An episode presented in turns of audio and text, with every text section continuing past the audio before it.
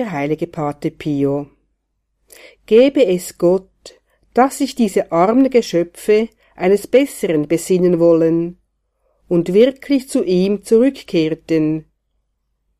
Für diese Personen muss man das Herz einer Mutter haben und sich mit größter Sorgfalt um sie kümmern.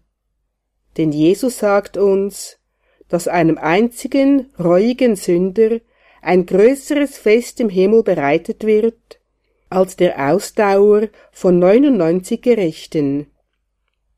Diese Worte des Heiland sind wirklich tröstlich für viele Seelen, die zu ihrem Unglück gesündigt haben, dann aber ihr Unrecht einsehen und zu Jesus zurückkehren wollen.